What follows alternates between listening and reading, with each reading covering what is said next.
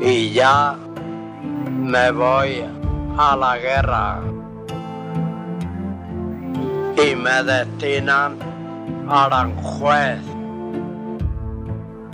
Voy a Aranjuez y estuve allí unos días en Aranjuez.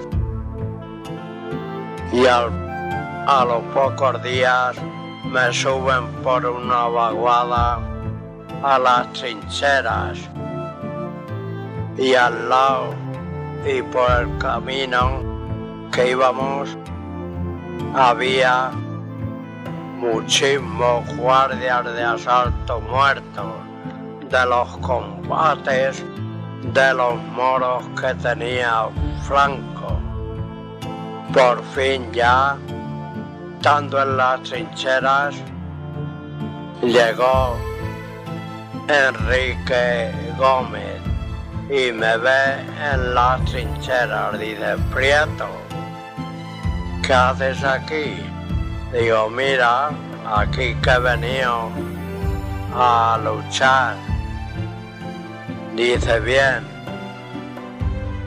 pilla y se va al juez. Y a otro día subió una orden que me bajara a Aranjuez y me bajaron a Aranjuez. Allí, entre Enrique y yo, nos compramos una moto que nos costó dos mil pesetas con dinero de Negrín, porque decir Negrín decía hay que resistir con pan y sin pan. Y Negrín se llevó todo el oro que había en la casa el labrador y en todo el territorio de los rojos. Se lo llevó a Rusia y ya me quedé yo allí con Enriquito. Pues allí lo pasaba muy, muy bien, comiendo fresas a manta, que en Aranjuez se crían muchas fresas. Pues ya yo seguía allí con que de Aranjuez sale un camión para Valencia y había una granja y cogí un gorrino y me lo llevé y en la granja me bajé y lo dejé allí cartero y me fui andando a Iniesta. Se lo digo a mi mujer, cogió una burra que tenía su padre y fue a, a por el gorrino a la granja.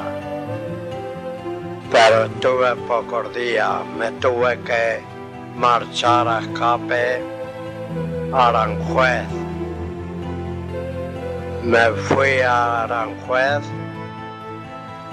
por mediación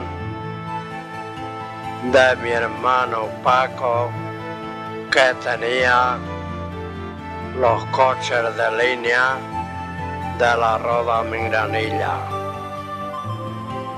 Pero llego y le digo, me tengo que ir a Aranjuez. Me bajó a la Milaria y un camión que pasaba dice vete con él. Pues ya estando en Naranjuez, Franco gana la guerra. Ganó la guerra y todos se iban a campos de concentración. Y yo dije, yo no me voy, estaba allí que venía una caravana de camiones italianos y no sé cómo pasó que hice amistades con un chofer italiano y le dije, oye, ¿dónde vais? Dice, vamos para Albacete. Digo, ¿me puedo ir con vosotros? Dice, sí, pero a las 5 de la mañana hay que estar aquí. Y no me he sido tarde, no. A las cuatro y media ya estaba yo allí. Coge el italiano, me mete en un camión y me dice, no se asome nada, que los motoristas están para allá y para acá. Pero yo me asomaba algo y veía a todos los soldados del ejército rojo que iban unos a campos de concentración y otros iban por los campos como el ganado. Ya llegamos a la roda y les dije que me bajaran. Me bajaron y ya con los coches que tenía mi hermano Paco, ya me fui a Iniesta. Pero me se olvidó decir cuando la guerra que si yo tuviese que, que juzgar a la María de Gorro, la juzgaría de esta manera.